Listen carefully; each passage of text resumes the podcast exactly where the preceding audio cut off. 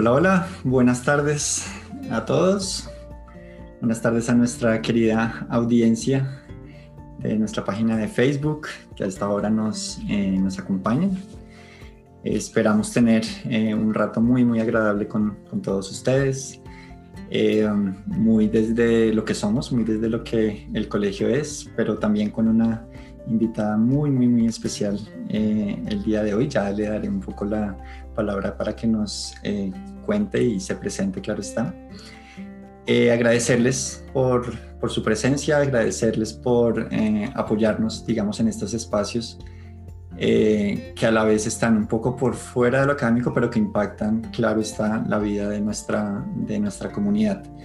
Todos los jueves a las 4 de la tarde, un espacio para, para fortalecer estas dinámicas comunicativas, nuestra herramienta pues del, del podcast.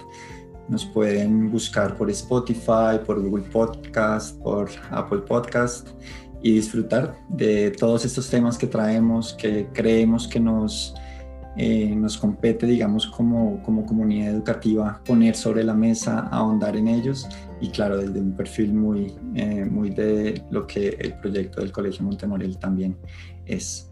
Entonces, eh, te doy la bienvenida, Marcela, en este momento a este directo, a este podcast.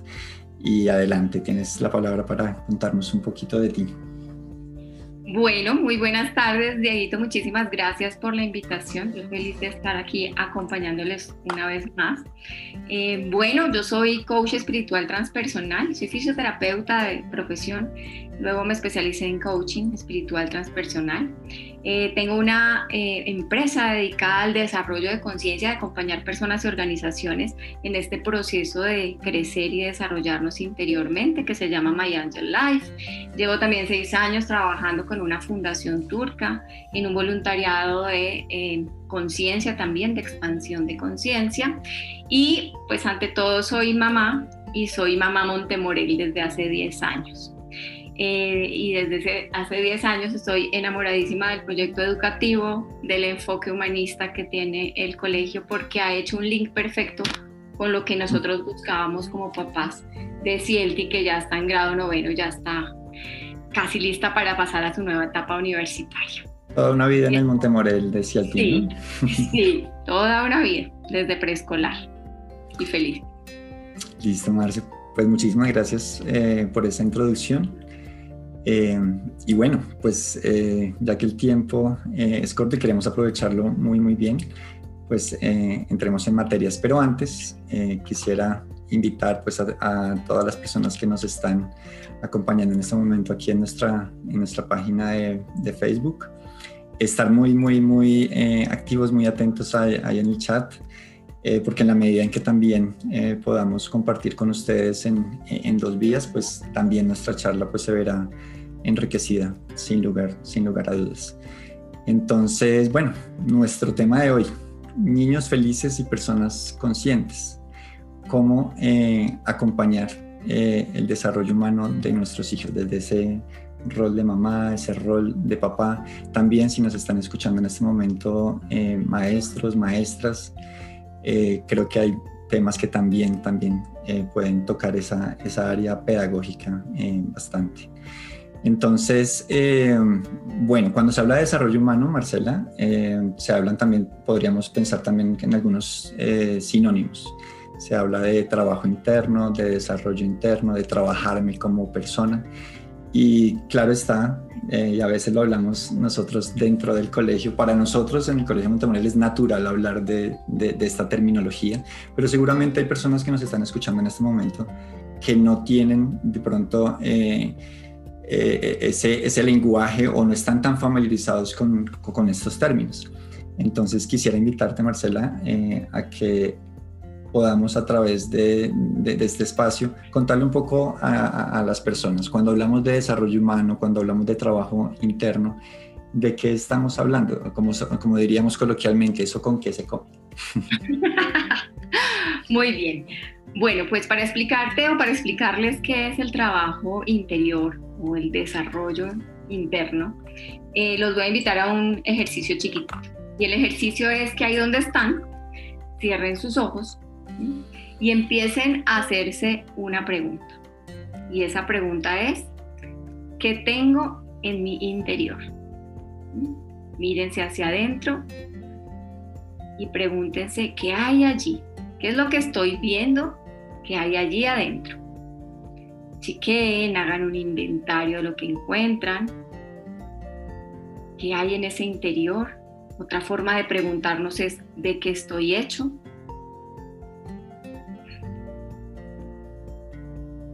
Y ahora abran los ojos, si tienen un papelito y un lápiz por ahí al lado, si quieren escribir en el chat qué encontraron, pues los invito a que escriban en el chat. ¿Qué fue lo que en el chat, claro. Muy bien. Por ejemplo, tú, Dieguito, ¿qué encontraste allá adentro? Yo encontré eh, como una mezcla, y es un poquito una mezcla rara, encontré como una mezcla de, de calma, eh, pero también de emoción por este momento y este espacio de, de estar aquí en vivo en este momento. Ok, muy bien. Muy bien, y cuéntame lo que van escribiendo en el chat porque no tengo acceso a él. Sí, aquí, comentarios ya. Aquí vamos pendientes, que nos eh, acompañen. Un saludo para eh, Curara, para Consuelo, para Miriam. ya tenemos 18 personas en el vivo, un buen número para, empezar. Eh, damos la bienvenida también a Zaret que nos, nos dice, encontró felicidad allá adentro. Muy bien. Muy bien. Y así como Dieguito y así como Saret, si quieren sigan escribiendo sus respuestas, qué fue lo que encontraron allá adentro, nos damos cuenta que la respuesta puede ser absolutamente variada. Hay quienes encontramos órganos, encontramos sistemas, porque nos dimos cuenta que teníamos un riñón, un pulmón, un corazón. Hay quienes encontramos, como el caso de Saret y el caso de Dieguito, emociones, calma, felicidad. Hay de pronto otros que encontramos pensamientos, miedos, dolores, sueños. Y fíjense que justamente el trabajo interior tiene que ver con empezar a establecer qué es lo que tengo adentro, porque no puedo trabajar nada que no sepa qué es, que no lo pueda tangibilizar de alguna manera o aterrizar. Y cada respuesta es absolutamente respetable y válida. Entonces, quienes al vernos hacia adentro, lo que vemos es órganos, células, sistemas, muy desde la parte física, pues seguramente el trabajo interno va a estar orientado a cosas como el autocuidado, el ejercicio, la alimentación consciente, el sueño consciente, el descanso responsable. Pero quienes, además de saber que tenemos un cuerpo físico, empezamos a darnos cuenta que también tenemos un cuerpo emocional, como en el caso de, de Zaret y de Dieguito, pues entonces empezamos a darnos cuenta que el trabajo interior puede ir un poquito más allá y tiene que ver también con ser observador de esas emociones, dejarlas fluir, dejarlas estar, comprender para qué soy un cuerpo emocional, aprender a equilibrarlas, aprender a encontrar ese centro, esa paz.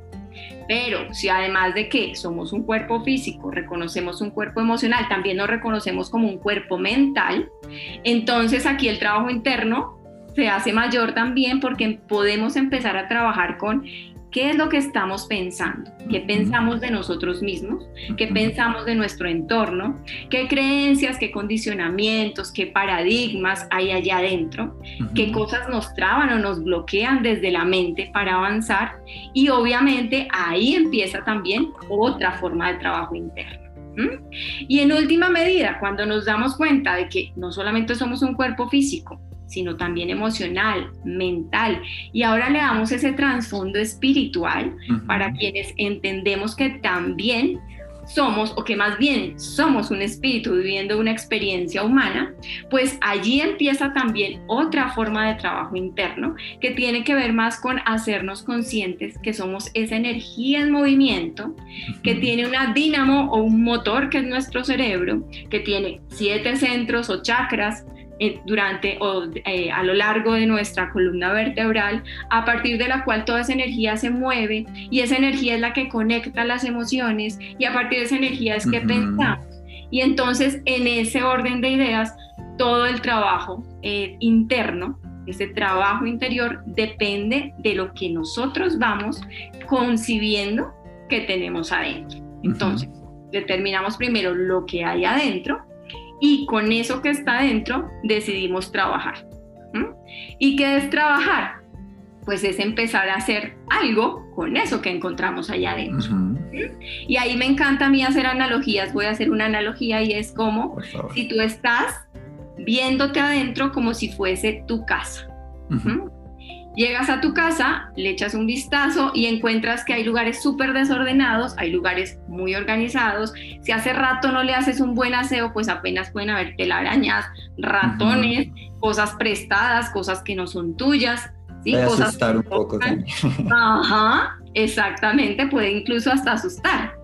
¿Y el trabajo interno de qué se trata? Justamente de organizar la casa, de empezar a mirar qué hay, con qué me quedo, qué saco en dónde pongo lo que tengo, para qué me sirve, ¿Mm? si no me sirve, qué voy a hacer con ello. Y ese es el proceso que muchos hemos escuchado, que son todos los autos. Autoconocimiento, autoestima, autovaloración, autoconcepto, autoimagen, que es toda esa relación conmigo mismo. ¿Mm? ¿Eh? ¿Y, y pues para qué? ¿Para qué puede ser eso? Escríbanme ustedes ahí en el chat también si quieren. ¿Para qué organizamos la casa? Adelante, damos la, bienvenida a Clarita, Sonia, Diana. Eh, ¿Para qué creen que, ponemos en, orden la casa? ¿Para qué ese trabajo eh, interno que hemos eh, denominado aquí con, ayuda de, de, Marcela? pues bueno, Marcela, nos, nos, nos ayudas y nos, nos dibujas un panorama súper amplio, creo, de cosas que, que son muy cotidianas a, la vez, ¿no? A veces pensamos que cuando hablamos de trabajo interno, hablamos de, de cosas como a veces como muy por allá orientales y de pronto el señor por allá trepado en el último pico del Himalaya y tenemos un poco a veces ese, ese prejuicio o esa falsa idea, pero con la ayuda de Marcela y, también de esa manera eh, o, también de la manera en que lo, hemos hablado en el colegio y lo hablamos todos los días con nuestros estudiantes, eh, se trata de un trabajo en muchas dimensiones eh, y que a la larga me ayudan, como decimos en el Monte Morel, a ser mejores eh, seres humanos a trabajar mis pensamientos, trabajar mis emociones, trabajar mi dimensión interpersonal, ¿no? Como mi, encuentro con el otro, mi encuentro conmigo mismo, todos los autos que tú nos, eh, que tú nos comentabas. Por aquí eh, nos dicen en el chat, Miriam, dice, para sentirme tranquila. Eh, Sonia nos dice, para poder tener claro lo que tenemos y el lugar que esto ocupa. Nos dice Diana, para traer buena aura y vibraciones. ¿Cómo, cómo ves esas, muy bien, excelente. Yo lo sumaría o lo organizaría en tres puntos, reuniendo lo que acaban de decir. Y el, el primero justamente es observar, reconocer, reconocerme en un punto de partida. Cada vez que yo me despierto, siempre estoy en un punto de partida, desde mi emoción, desde mi pensamiento, desde mi espíritu, estoy en un punto de partida. Cuando yo lo observo y me doy cuenta cuál es ese punto, pues ahí puedo saber qué puedo transformar. Porque obviamente no es quedarme observando, ah, sí, estoy triste, entonces quedémonos tristes, ¿por qué? Porque estoy triste. ¿Sí? Sino que el objetivo es podernos transformar. Y ahí es donde nos damos cuenta que el ser humano tiene la capacidad de aprender, de desaprender y de reaprender. Y esa es la invitación. La invitación es a desarrollarnos. No solo observarnos, observarnos para el segundo paso que es desarrollarnos o transformarnos. ¿Y como para qué nos desarrollamos y nos transformamos? Para el tercer paso, que es justamente avanzar. ¿Avanzar en qué? Con respecto al punto de partida. Algunos decimos avanzar en nivel de evolución, algunos decimos avanzar en nivel de conciencia, pero simplemente es que yo pueda ser mejor ser humano, como bien lo dice el colegio y bien lo repetiste ahora, ¿sí? Poderme comparar conmigo mismo, porque la tarea es conmigo mismo, y decir cómo estaba en mi punto A y a través de esa transformación consciente, cómo llegué al punto B. Así es. Algo en lo que entonces eh, empiezo a pensar y trayendo y aprovechando la analogía que pusiste, porque también me encantan eh, de, esta analogía, ¿no? De nuestra casita y de tener eh, la casa arreglada, de trabajar en mi casa, de estar atento qué pasa allá dentro de mi casa. Pues lo siguiente que uno podría pensar es, bueno, eh, estoy en mi casa, eso me, produce bienestar, pero también, claro, como en cualquier ciudad, en cualquier población, existen los vecinos. Yo salgo de mi casa y, enseguida me puedo encontrar a alguien eh, que vive aquí a mi lado, al frente vive otra persona, y hay unos vecinos muy particulares que son bastante especiales también, y son nuestros hijos, nuestras hijas, nuestras hijas. Eh, que son unos vecinos, por decirlo así, súper, súper cercanos. Todo el tiempo, pues estamos conviviendo todo el tiempo con ellos, con ellas. Y claro, yo puedo imaginar entonces que, que, que ese poner en orden eh, mi casa eh, tiene alguna repercusión y alguna relación con, con ese otro vecino y vamos a ponerlo hoy por, por nuestro tema, vamos a ponerlo en específico con nuestros hijos y nuestras hijas. Eh, ¿Qué relación crees o cómo nos puedes compartir de ese, que, tiene ese trabajo interno en mis relaciones con mi hijo, con mi hija? Claro, tiene toda, toda la relación. Eh, primero, porque cuando yo trabajo en mi interior, desarrollo esas habilidades intrapersonales conmigo mismo. Y en la medida en que yo me nutro y trabajo conmigo mismo, cuando salgo a mi entorno, pues puedo poner al servicio esas habilidades y ya no se vuelven habilidades solo intrapersonales, sino interpersonales. Si yo parto de la idea de que mi hijo, al igual que yo, tiene un cuerpo, tiene una emocionalidad, tiene una mente y tiene un espíritu, ¿sí? como yo, pero particular a él, que lo define como otro, como un genuino otro, pues entonces yo empiezo a aprovechar eso que he aprendido a trabajar conmigo mismo a ponerlo al servicio de la misma relación. Y aquí lo primero que prima, valga la redundancia, es el ejemplo. Yo no puedo pretender exigirle trabajo interno a mi hijo solo porque lo tengo en el Colegio Montemorel, donde hay un enfoque humanista y un trabajo de desarrollo interno, si él no ha visto que yo trabajo en mi interior. Porque eso se percibe. Y aquí me permito citar esta frase de Emerson que me encanta y la voy a leer literal. Dice, tus acciones hablan tan alto que no puedo oír lo que estás diciendo. Y eso es lo que nos dicen nuestros hijos. Deja de hablar tanta carreta, así no, no lo piensan. Porque tú me estás diciendo, vete al cuarto a reflexionar, no respondas tan reactivamente cuando yo te estoy viendo hacer exactamente lo mismo. Entonces, ¿Cuáles son esas eh, habilidades intrapersonales que me genera ese trabajo de desarrollo interno? Son muchísimas. Hoy voy a citarles cinco, las que considero que son más relevantes. La primera, la escucha activa. ¿Por qué? Porque si yo me aprendo a escuchar, así como hicimos el ejercicio del principio, a ver qué es lo que hay adentro, qué es lo que estoy sintiendo, qué me estoy diciendo de mí mismo, así mismo me queda mucho más fácil ir a escuchar a mi hijo y enseñarle a que él también se escuche. Uno, escucha activa. El segundo es el liderazgo.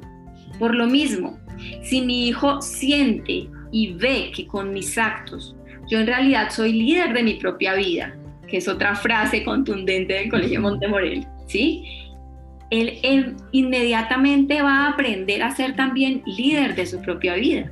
Y eso va a transformar o a apoyar, apoyar la autonomía, la responsabilidad, el criterio propio, el que no ande ya a los 18, 20 años, porque sé que aquí también hay hijos ya grandes, diciendo lo que diga mi mamá, espere, le pregunto a mi papá, o lo que diga mi amigo. Entonces, ese autoliderazgo genera que podamos también trabajar en nuestros hijos y que ellos vean y trabajen su propio liderazgo. El tercero, la empatía. Y la empatía para mí, aunque tiene muchas definiciones, reúne tres aspectos importantes. Tolerancia, amor y aceptación. Y obviamente si yo estoy trabajando eso en mí, pues la pregunta sería, ¿qué tan fácil llego a tolerar, por ejemplo, mis errores, a tolerar mis desaciertos, mis debilidades, para luego poderme poner en los zapatos de mi hijo y decir, ok, tú también tienes derecho a equivocarte porque yo me he equivocado. Yo sé lo que se siente equivocarse. Estás en un proceso porque yo también he estado en un proceso.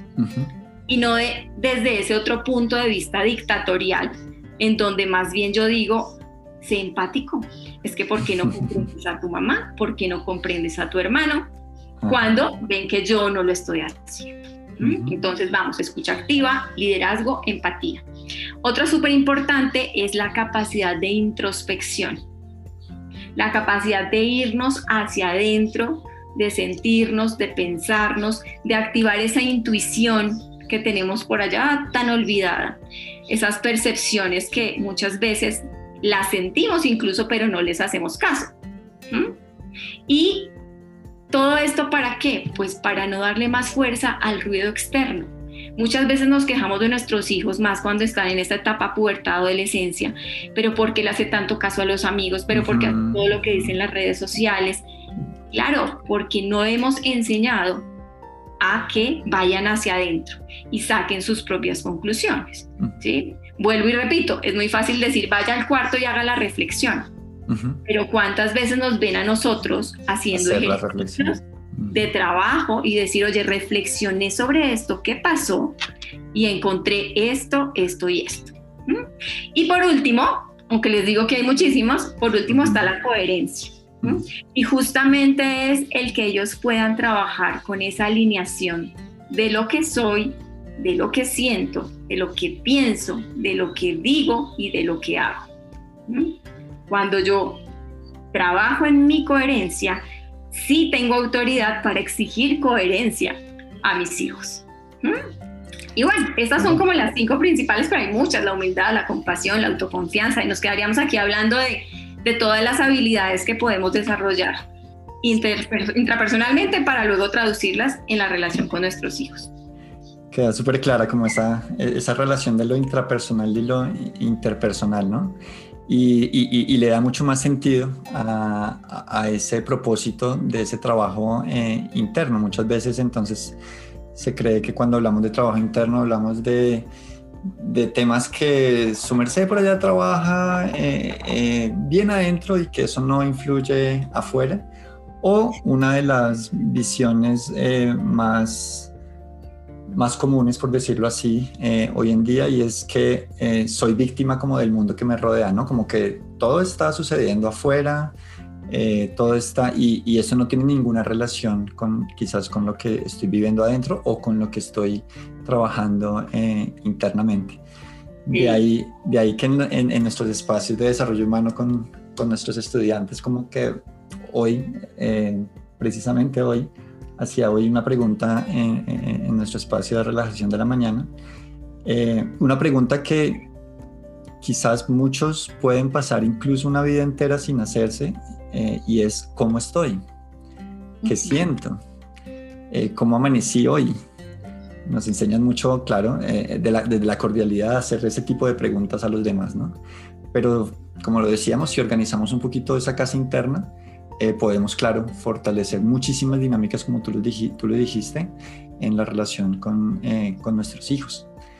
Em, claro, desde la mente occidental a veces necesitamos o, o, nos gusta, y lo, lo mencionábamos en un podcast anterior, nos gusta un poquito el tema como de los tips, ¿no? Como de las técnicas o, de esos pasos que yo como padre, yo como madre podría eh, trabajar eh, o podría ejecutar o accionar para que ese desarrollo interno, ya que hablamos de lo útil y lo valioso que es, para poder eh, fortalecer ese desarrollo interno en, en nuestros hijos. ¿Qué podríamos implementar en ese sentido, Marcia? Bueno, pues desde herramientas, técnicas y actividades hay cuantas. Claro. Podamos imaginarnos, ¿no? Y desde todos los tópicos. Justamente, desde la parte corporal, desde la parte emocional, mental, hay muchísimas herramientas, tipo lo que practican nuestros hijos en el colegio, yoga, kung fu, qigong, relajación, mindfulness, eh, danza consciente, respiración consciente, alimentación consciente, pero quiero aclararles que estos son herramientas, ¿sí? Más yo puedo incluso estar haciendo llevando a cabo esas herramientas y no tener la capacidad de interiorizarlas para volverlas una acción. Eso es súper importante. No sé si de pronto les ha pasado, ¿sí? Que incluso cuando empiezan a hacer prácticas como estas, Y entonces de pronto sus hijos los ven, uy, mi mamá está meditando todas las mañanas. Y a la media hora hay un conflicto y la mamá se alborota y se le paran los pelos de punta y dice, como, ¿para qué le sirvió la meditación a mi mamá? ¿Sí? Y eso es una, ahí empieza el tema, el último tema que vimos ahora que fue la coherencia, ¿cierto? Yo tengo que llevar las acciones que haga, sea cuales sean, a una acción consciente que en realidad me traiga resultados diferentes, tendientes a la paz, a la armonía, a la felicidad. Entonces, bueno, hoy más allá de las herramientas, porque herramientas hay muchísimas y la idea es que cada uno también vaya encontrando las que le hacen más sentido, sí les traigo unos tips generales que son los que yo he encontrado ya en la práctica, pues como coach y como mamá. Espero que nos alcance el tiempo para escribirlos todos o para describirlos todos más bien. Eh, y todos son cambiando una cosa por otra. Entonces, el primero es, cambiemos la cantaleta, la sermoneadera, por tres cosas. La pregunta, el silencio y la escucha. Primero, invitarse a escuchar a sí mismo, ya dijimos ahora, la escucha activa poder conectarse con su emoción, pero sobre todo darle espacio a nuestros hijos también, antes de darle la cantaleta del por qué hicieron lo que hicieron. Invitarlos a preguntarse o preguntarles directamente, en vez de por qué, por ejemplo, ¿para qué? ¿Sí? ¿Por qué? Porque el por qué busca siempre una razón, busca una justificación mientras que el para qué es más propositivo, por ejemplo. El para qué es dame la razón, ¿sí? Dame el objetivo de que te has quedado hasta las 2 de la mañana viendo Netflix y hoy estés muerto de sueño y no te quieras levantar. Dame el para qué, no dame el por qué. El por qué es sencillo porque quise, porque estaba buenísima la película, pero ahí para el ejercicio. Mientras que el para qué ¿sí? Y, obviamente da pie a toda la cantaleta. Mientras que el para qué, primero lo saca de base, porque no están acostumbrados a que les preguntemos para qué. Y segundo, los lleva más a la reflexión. Entonces, preguntar, quedarse callado y darles el tiempo para que respondan, para que piensen y reflexionen, y luego escuchar atentamente lo que dicen, porque muchas veces también preguntamos pero nos importa cinco lo que responde. Nosotros ya tenemos igual la cantaleta y la sermoneadera en la cabeza. Entonces, ese es el primer tip. La pregunta, disculpa ahí. Dime. La, que la, la, pregunta siento que es, eh, y lo hemos hablado también con nuestros profes, es, es, es una herramienta maravillosa ahí para generar conciencia. Sabemos que necesitamos seres conscientes en, en, este planeta, nuestra sociedad necesita personas conscientes, pero a veces creemos que es algo casi que genético, ¿no? Ay, es que allá va un inconsciente, o es que ah. deberían ser más conscientes y no sabemos que es un músculo. Y como padres en casa podemos fortalecer ese músculo un montón a través de esa pregunta. Y en eso me ha encantado la agenda, por ejemplo, del colegio, que todos los días en la parte de abajo hay una pregunta. Hay una pregunta clave, ¿sí? que a mí hasta me encanta hacérmelas. Porque pues nos invitan justamente a ver hacia adentro. Entonces ese es el primer tip, cambiar la cantaleta por pregunta, silencio y escucha activa. ¿vale? La segunda es, cambien, es mi invitación obviamente, respeto todos los puntos de vista, pero cambien el término obedecer por el término hacer en conciencia.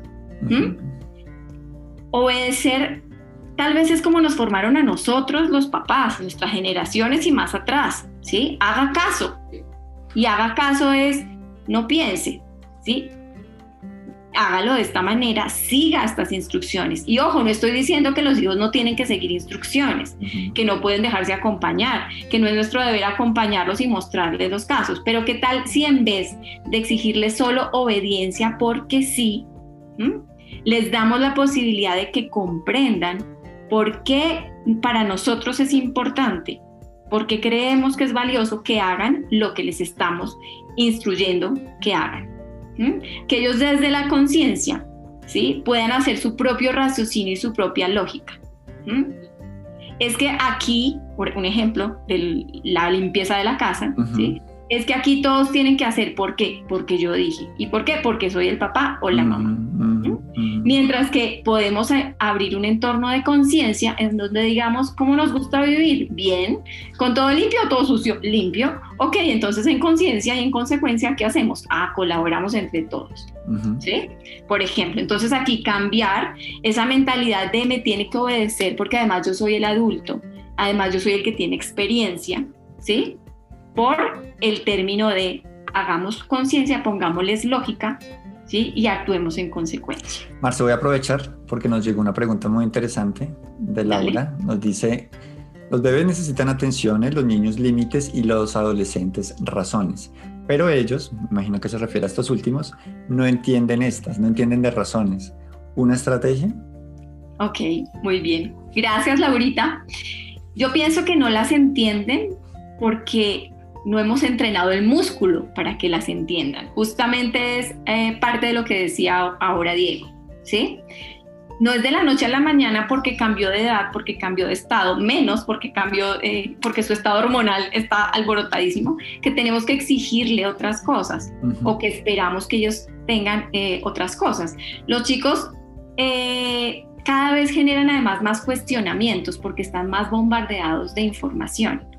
En la medida en que justamente yo cambio ese me obedecen porque me obedecen y los enseño a razonar, pues cuando son más grandes, ellos mismos van a entender las razones. es, incluso mejor porque van a copiar más nuestras razones, porque vamos en la misma línea. ¿Sí? Entonces es un músculo que hay que fortalecer. yo añadiría ahí eh, un tema y es que puede que los adolescentes eh, necesiten o exijan mucho más puntualmente esas razones, pero eso no quiere decir que los niños eh, en edades tempranas también lo, necesiten.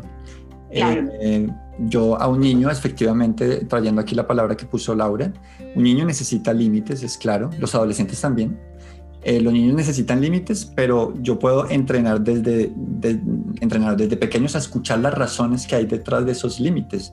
No es el límite por el límite, el límite autoritario, sino que puedan entender que detrás de ese límite hay una razón. Si ellos me escuchan mis razones, pueden entender más fácilmente desde pequeños eh, las razones y, claro, puede que eh, dada la adolescencia ellos puedan argumentar más directamente o decir, no estoy de acuerdo con esa razón. Bueno, entonces, escucho, te escucho también, te escucho y argumentemos razones también. Sí, y además hay que preguntarnos también qué tan sensibles somos nosotros mismos a escuchar las razones de otros. exactamente. Porque ahí está la clave.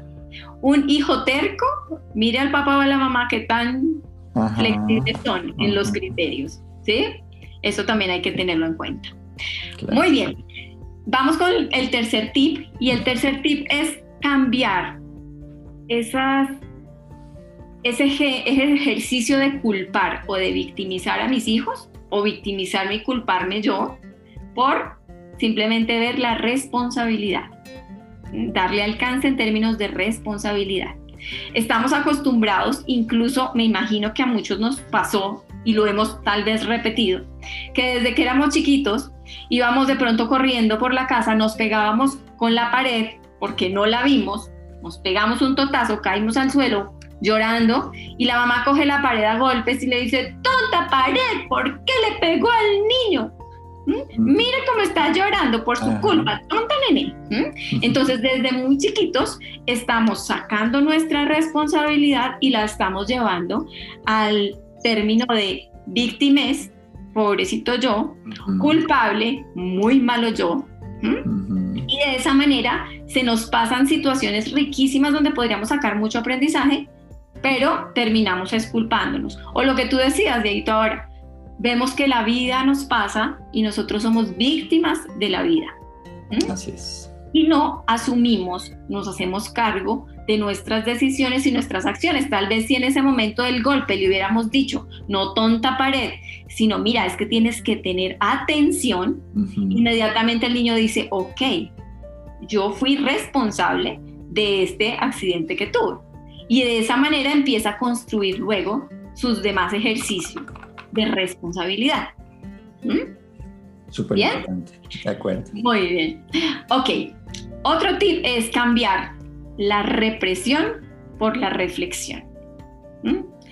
Eh, y esto es poder llevar justamente cada situación en la que a veces siento que esos límites que yo puse, que me los rompieron, me los vulneraron, es que aquí no sirve lo que yo digo, es que lo que yo digo no vale para nada, ustedes se pasan por la, por la corbata, como es que dicen, todo lo que se dice. y entonces llega el castigo.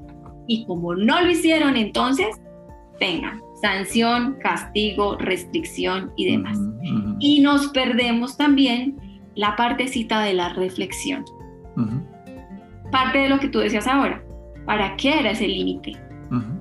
¿Para qué era esa norma? ¿Para qué era esa regla? ¿Qué pasa más allá? Y entramos también en el tema de acción y reacción, ¿no? Todo lo que yo hago tiene una consecuencia. ¿Sí? Entonces, en vez de que la consecuencia sea, entonces te quito el celular, y el chino por allá ya consiguió un celular prestado a un amigo y el papá convencidísimo, el chino está sin celular castigado, ¿sí? Pues más bien, tener el celular, pero ser responsable. Y respeta lo que hemos acordado. Esto es otro punto súper importante y es hacer acuerdos en común. Claro, construirlos. De, incluso desde chiquitos, tampoco tenemos que esperar que ellos sean grandes para que puedan opinar. Ustedes no se imaginan la riqueza que hay en la sabiduría de los niños. Si la empezamos a despertar desde temprano, pues vamos a tener muchas más eh, posibilidades de enriquecer y construir familia. ¿Mm? ¿Sí? Muy bien. ¿Alguna pregunta hasta ahí, ahí por ahí, Dieguito? No del tema, pero llegó una pregunta que quizás podamos abordar eh, y nos dice una de nuestras mamás, Montemorel. ¿Cómo entender su lenguaje? Hablando de los adolescentes. A mí me parece que entre ellos se tratan feo. ¿Cómo entender eso? Sí, Sí, yo pienso que eh, todos hemos pasado por lo mismo. Siento que nuestros papás también consideraban que nosotros nos hablábamos diferente, a lo que ellos estaban eh, acostumbrados a hablarse. Cada vez se flexibiliza más el lenguaje, eh, cada vez se, vuelven más em, en ciertos ámbitos irrespetuosos en el trato desde nuestro punto de vista. Pero si vamos al interior de ellos, para ellos son palabras coloquiales, son palabras normales, podríamos decir, ¿sí? En donde sienten que no se están faltando al respeto. Obviamente no quiere decir que eso haga la norma y que así tenga que ser y que no puedan mejorar. Pienso que aquí justamente el tema es la reflexión y la reflexión puntualmente de algo que se trabaja muy en el interior y es el poder de la palabra. ¿Cuál es la trascendencia que de verdad tiene mi palabra cuando la emito? Las palabras son frecuencias, son energía que se convierten en acción. Entonces, ¿cuál es el alcance de ello?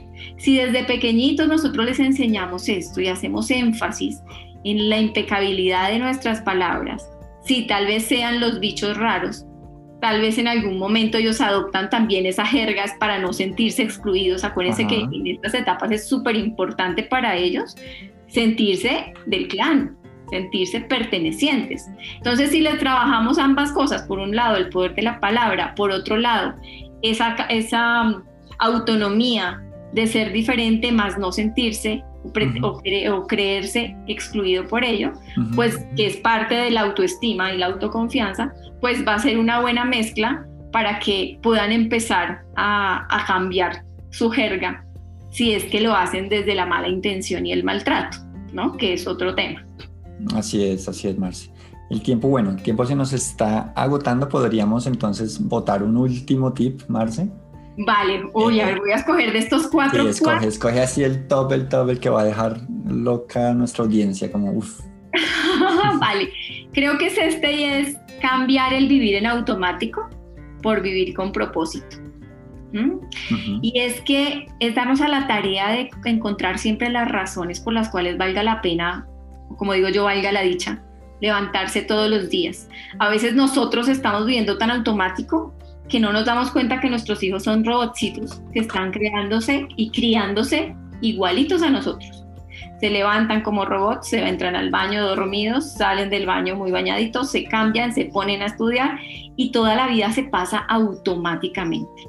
Entonces la invitación aquí es el trabajo interior de empezar a buscar eso que nos puede sacar de ese estado robótico y automático para que podamos darle sentido a la vida. Cuando nosotros le damos sentido a nuestra vida, enfocamos a nuestros hijos a que vivan también con propósito, que vivan con sentido, no siguiendo parámetros sociales, estándares de esta carrera, e, esta profesión, esta forma de ser, sino que puedan buscar dentro de sí eso que los mueve y que los hace auténticos. Ese sería como el último. Super Marce, muchísimas, muchísimas gracias. Eh, creo que el panorama pues eh, nos queda mucho más claro. Esperamos que para nuestra audiencia eh, pues haya sido una sesión muy enriquecedora. Yo disfruté un montón este espacio contigo. sé que muchas de las personas que, nos están acompañando lo, lo encontraron especialmente fructífero, enriquecedor. muchas veces cuando, cuando pensamos y creo que es un pensamiento muy, muy natural del, ser padre y el ser madre, del bienestar, ¿no? Del bienestar de mi hijo, de mi hija, de su futuro también, de su proyección como persona, de su desarrollo como persona. A veces es muy típico que, que, que, en, muchos eh, colegios en el, en, el, en el, tema como de la educación eh, nos enfoquemos demasiado, creo yo, en, en toda esa parte que nosotros en el colegio llamamos conocimiento externo, ¿no? Entonces las competencias académicas, eh, eh, que si habla cuántos idiomas, que si eh, sacó el puntaje, que cuál es el promedio, etc. Y la apuesta del Montemorel es un tanto particular en ese sentido.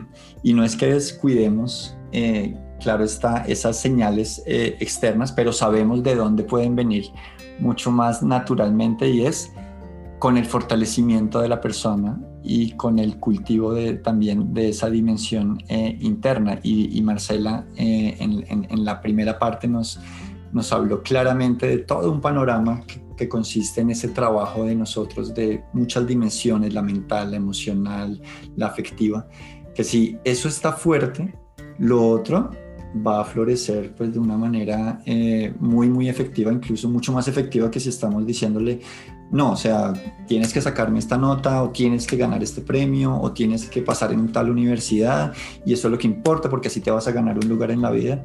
No, si fortalecemos ese ser interno, si fortalecemos esa persona, hay un montón impresionante. Es que no nos alcanzaba el tiempo realmente para, para compartir todas las competencias y todas las cosas que surgen de, ese trabajo interno y esa, de esa fortaleza interna.